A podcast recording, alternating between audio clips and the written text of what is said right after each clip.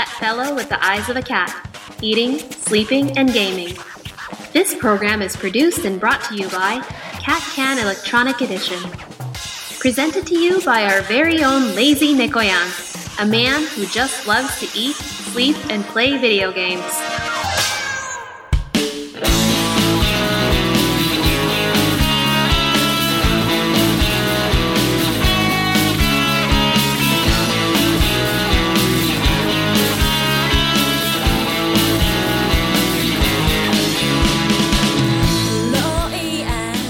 こんばんは、猫やんです。いや、皆さん、ラグビーのワールドカップ、見てますか？見てますか？多分聞いてる方のほとんどあんまり見てないんじゃないかなと思うんですよね。まあ、こういう私も高校でラグビーを始めるまでは、なんだラグビーお正月にやってと思って、いつも番組を飛ばしてた人だったので、本当にラグビーを触れてみないとね、ラグビーって見ないんじゃないかなと思うんですが、2015年の南アフリカ大会から、ちょっと雰囲気っていうか流れが変わってきたのかなと思うんですよ。あの時も職場の女性の方に、いや、なんとなく見てみたんだけど、すごく面白かったっていう話を聞いて、で、今回の2019日本大会も、猫屋くん、ラグビー始まったねって、ね、あの、なん配属先が変わった後で、また全然違う女性の方から言われたので、おー、私嬉しいな。その方はね、娘さん二人なんで、お子さん、ね、男の子がいないけど、ラグビーの話をしてくださったんですよね。いや、こういうところがね、もう私ね、高校3年間しかやってないですけど、ラグビーにちょっとでも携わった身としてはね、嬉しい限りなんですね。あの、初戦ですね、ロシアに30対10で勝って、で、4トライ上げると勝ち点1のボーナスポイントがついて、一応勝ち点5と。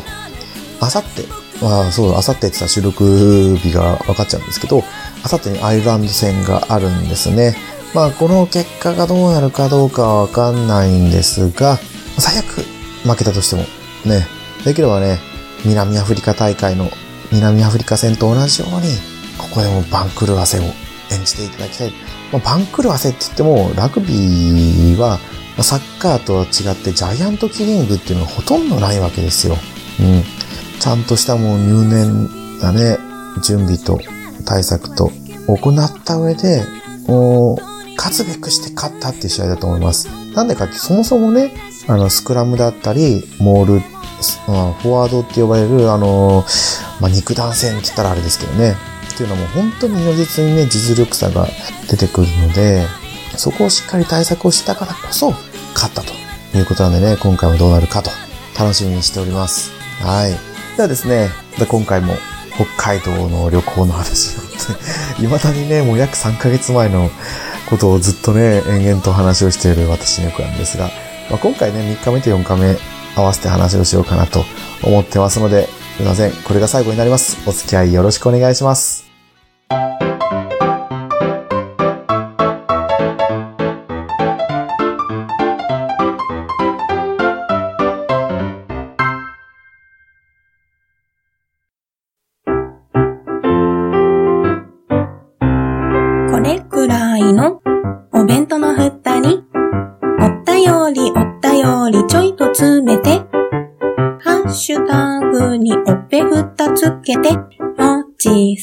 ちもち？ライドさん、はいはい。ゆかさん、呼んだ？八部九夫さん、小躍りしましょう。ネタのすべったくまさん、滑ってないわ声の通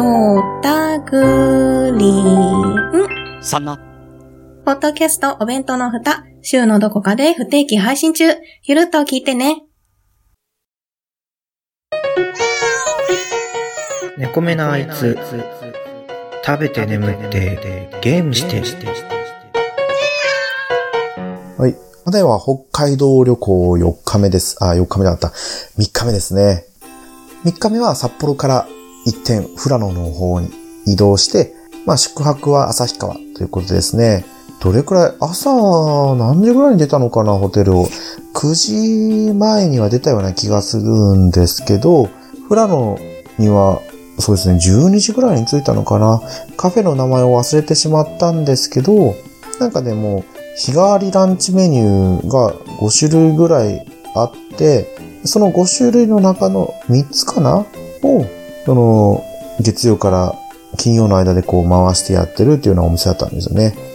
自然の中に、森、森じゃないですよね。畑でもないですけど、まあ、ほんとロッジ風の一軒家がポツンとあるお店に行って、あれはな、チリコンカンと、いや、チリコンカンっていうかポークビーンズなのかな？サンドイッチと、あと、マッシュルームビーフストロガ、あ、じゃマッシュルームガノフ、マッシュルームストロガノフかな？っ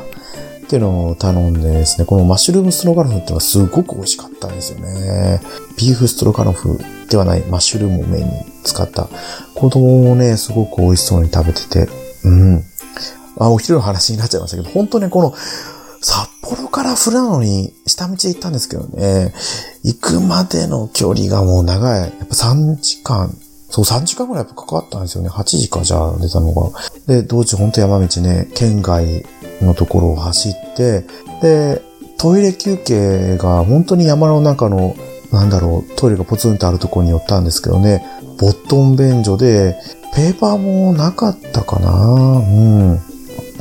いや、まあ、私はね、トイレしなかったですけど、娘にやってもらって、やっぱりね、最近はね、もうほら、トイレって言ったら洋式じゃないですか、洋式。和式のトイレがね、うまく使えないんですよね。だからそこでやらせるっていうのはなかなか難しくてですね、うん。多分和式だったかな。洋式だ、いや、和式だと思うんですよね。だからね、去年行った、あそこ、どこだっけなそうそうそうそうそう、霞ヶ浦ですね。茨城県の土浦、霞ヶ浦の花火大会で仮設トイレに入った時も仮設トイレって基本的に和式のボットなんですよね。だから和式トイレでするっていうのはなかなかね、最近の若い子たちにはすごいハードルが高いことなんだなと。で、聞いた話によるとね、だ男の子もあの男性用トイレでできない子もいるっていう話ですからね。時代は変わってきたなと思いますね。まあ、そんなわけでフラノに行って、で、フラノではそこの食事をしたのと、あと、ファーム富田っていうところですね、ラベンダー畑を見てきました。ラベンダーソフトを食べて、あと、フラノメロンを食べて、うんあんまり滞在はしなかったですね。30分いて、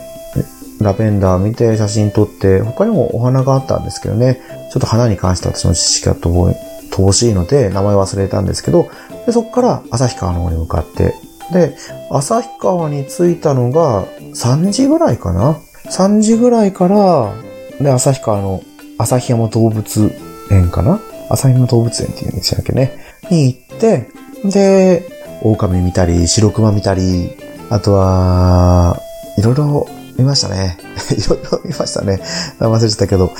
だから日本の、猛禽類とかもね、だからタカとかワシとか、ワシがいたかちょっと忘れましたけど、ミミズクとかですね、オラウータンとか、で、狼、やっぱ大きいですね。かっこいいですね。で、娘がね、白熊はどうにかこうにか見れたんですけど、狼が怖くて見れなくて泣いちゃって って感じですね。あ、トナカイ、トナカイかな？鹿かな？エゾジカですかね？とかもいて。で、もうね、2時間でももうしっかり回ってね、園が一周して回って帰ってきて、えー2時間で十分ぐらいですね。うん。ちょうどいい感じの広さで。いや、これくらいの公園だったらね、何回でも行けるなと思うような、公園じゃないな動物園ですよね。とこでしたね。で、そこから、なんか、北海道限定の、あの、シルバニアファミリーのやつがあると、ラベンダーバージョンなのかなそれを、あの、旭川のおもちゃ屋さんで買って、で、なんかイオン、旭川駅の近くのイオンモールの近くのホテルに泊まったんですよ。ビジネスホテルでしたね。1階に居酒屋さんがあったんですけどね。ここで、初めて旅行中お酒をいただいて、で、本当は外にね、ラーメンかなんか居酒屋さんに行こうかって話をしてたんですけど、あまりにもね、やっぱ疲れ切っちゃってて、もう近くでいいやとなってですね、食べたんですけど、なんかね、鶏肉の焼き物が、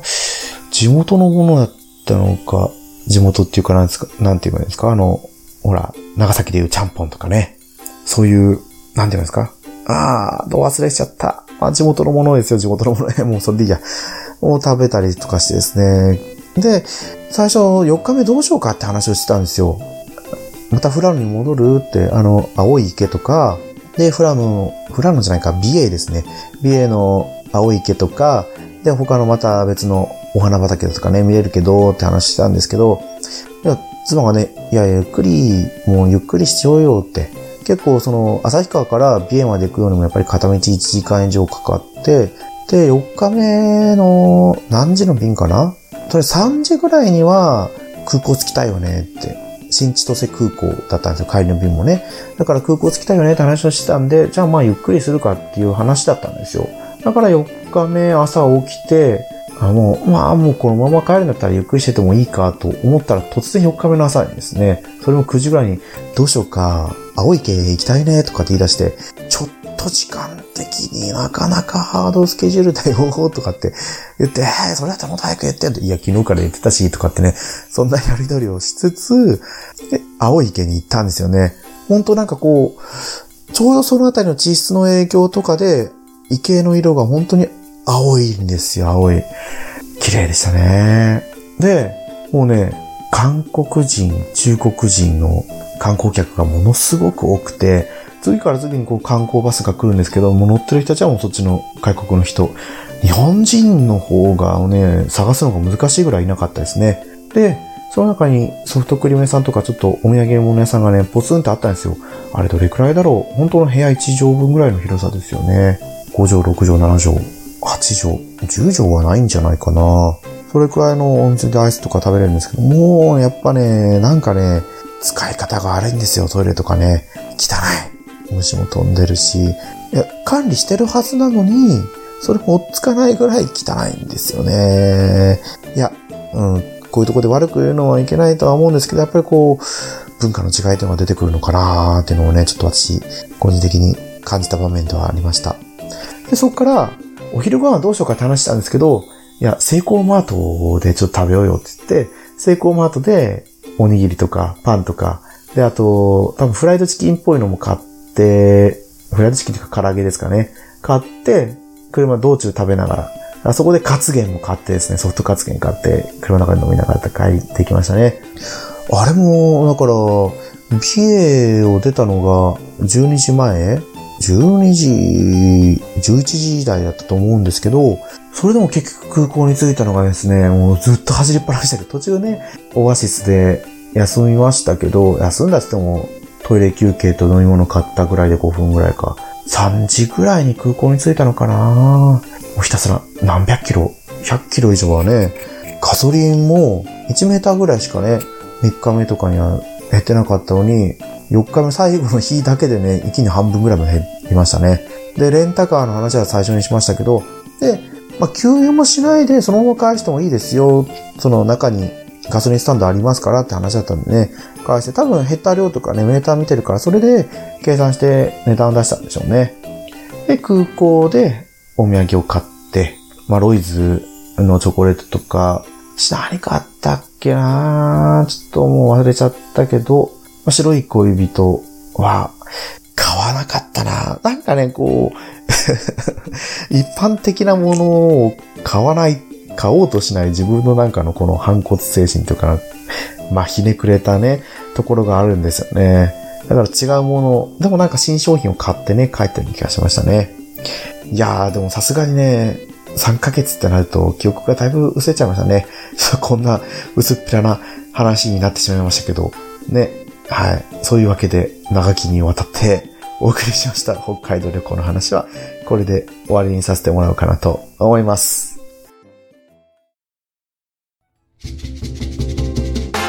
ダイエット、時事ネタ、お菓子にゲーム、気になることなら何でも喋る、サラリーマンの宅飲みラジオ、ポッドキャスト、ほろよい7。iTunes やポッドキャストアプリ、ほろよい7で検索。ホロはひらがな、よいは漢字、セブンはカタカナ。よろしくお願いします。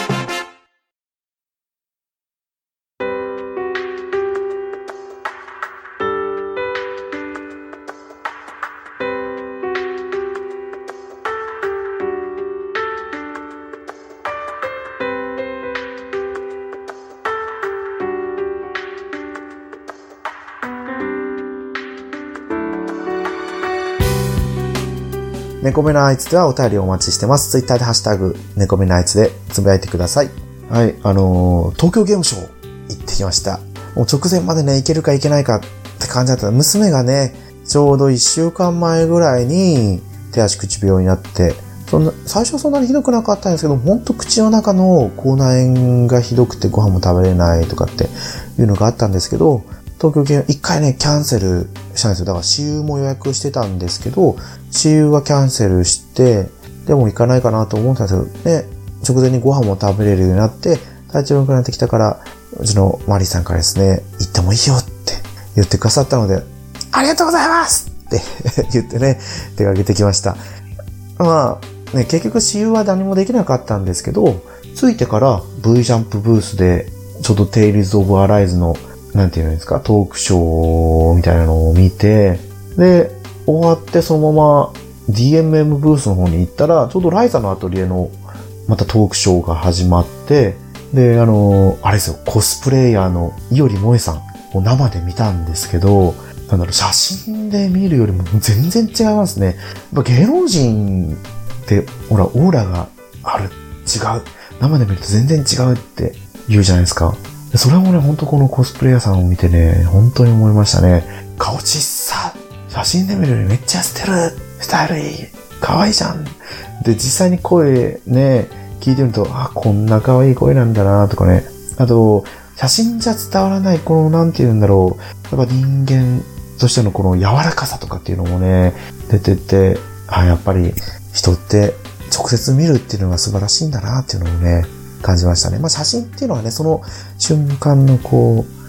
う、ね、光、輝きっていうのを切り抜く、切り取れるんでね、すごくいいものではあるんですけど、実際に生で見れてよかったなと思いました。はい。で、それが、そのブースの話が終わって、ちょっとうろちょろしながら、あの、あれです。なんだっけね。そう、Tales of Arise のトークショーじゃなくて、えー、そう、ファンミーティングに当たったんで、そのステージ、Tales of Arise のステージも特別観覧席で見れますよっていうことなんで、本当にね、最前列で見れたんですよね。いやいやいや、もう、よかったですね。まあ、ずっとね、同じ姿勢で立ちっぱなしだったんで、足はだいぶ疲れたんですけど、本当に行けてよかったなと。で、終わって、ちょっと車で休んで、それがね、もう駐車場が激混みで、最初、会場のホテルザマンハッタンまで車で行こうと思ったんですけど、イオンの駐車場から車を出せなくて、4階に止めてたんですけども、で出口が2箇所あるんですよ、スロープがね。でも2箇所ともスロープ激混みで4階から行けなくて、10分で 10, 10メートルぐらいとかしか進まなかったんですよね。結局、もうその駐車場で休んで、歩いて徒歩20分ぐらいですかね、ホテルザマンハッタンまで行って、で、トークショーに参加して、トークショーだったら、えー、ファンミーティングに参加してですね、こう、ね、看護師で職業やってますけど、もう話すのめっちゃ苦手で、で、ね、自分から話しかけるのもすごい恥ずかしくてダメだったんですけど、どうにかこうにかね、話し始めて、話し始めるとどう、まあ、ちょっとぐらいはね、喋れるんですよね。話し始めるまでに時間が必要なんですよね。何に喋ろうかとか考えたりして、下準備をして、で、勇気を出してっていうところがあって、基本的には、その、まあ、全部同じ流れでしたけどね。V ジャンプブースで、バンナムブースのテイルズ・オブ・アライズのステージで、その、ファンミーティングでの話、もう大体同じような話があるんですけど、ファンミーティングは、その、もうちょっとアフターエピソードとか話をして、ですね、で、まあ、メインキャラクターの声優さん二人も来てくれたんですよ、ファンミーティングにね。佐藤拓也さんだったかな？と、あと、下地紫野さんですね。で、まあ、この、テイルズシリーズの声優さん、声優の役をやってたんですよね、前もね。テイルズ・オブ、今ちょうどやってるベルセリアのベイミック役っていうのを佐藤拓也さんがやってて、で、下地紫野さんも、テイルズ・オブ・ザ・レイズ、ザ・レイズだったかな名前忘れたけど、あの、携帯の iOS 版、スマートフォンアプリのやつですね。での声優やったりとかしてて、いや、それがですね、もう、やっぱり生で聞くと違いますね。あ、で、この、アーフェン、アーフェンって名前だったかな？主人公の名前が。ちょっとね、テールズ好きなんですけどね、ここら辺事前情報あまり入れてないんで、うろ覚えなんですけど、それがですね、手に持っている剣が光る、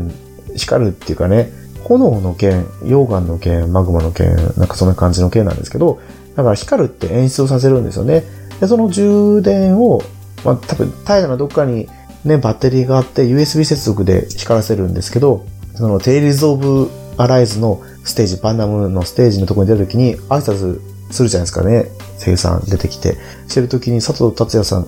そもそも佐藤達也さんだったか、名前がね、怪しくて間違ってたら申し訳ないと思うんですけど、袖からピロって USB が出てて、あ、あれってもしかしてあの剣光らせんのかな？そう、だからね、V ジャンプブースでも見てたんですよね。そっちでは、あの、コスプレイヤーさんがね、出てきてたんですよ。それ持ってて、あ、あの剣光ってる。あ、なんか手分、手からコードが出て光らせてるのかなとか思ってたんで、あれ？光らせんだなとか いろいろ考えたりしてね、すごい楽しい一日でしたと。あ、ちょっとアフタートークが長すぎたかなと思うんですけど、またね、あのこの話は、まあ、この猫目のやつとは別で、グータラジオの方でも、もしかしたら話すかもしれないかな、でも話せないかもしれないかなっていうところでですね、うちの猫目のやつと一緒にグータラジオも聞いていただければいいかなと思うところで、エンディングとさせていただきたいと思います。エンディング曲はですね、ムイクイさんで抱き風になります。それでは皆さん、また次回放送でお会いしましょう。さよなら。